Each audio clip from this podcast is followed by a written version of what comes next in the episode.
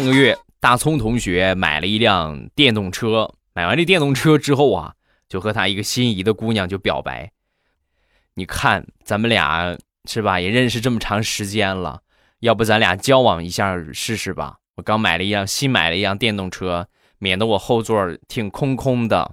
啊，说完那姑娘，哦，那照你这个意思，就是你买个汽车还得娶个三妻四妾呗，是不是？说完大葱。不是不是，那不可能的，啊，那你什么意思啊？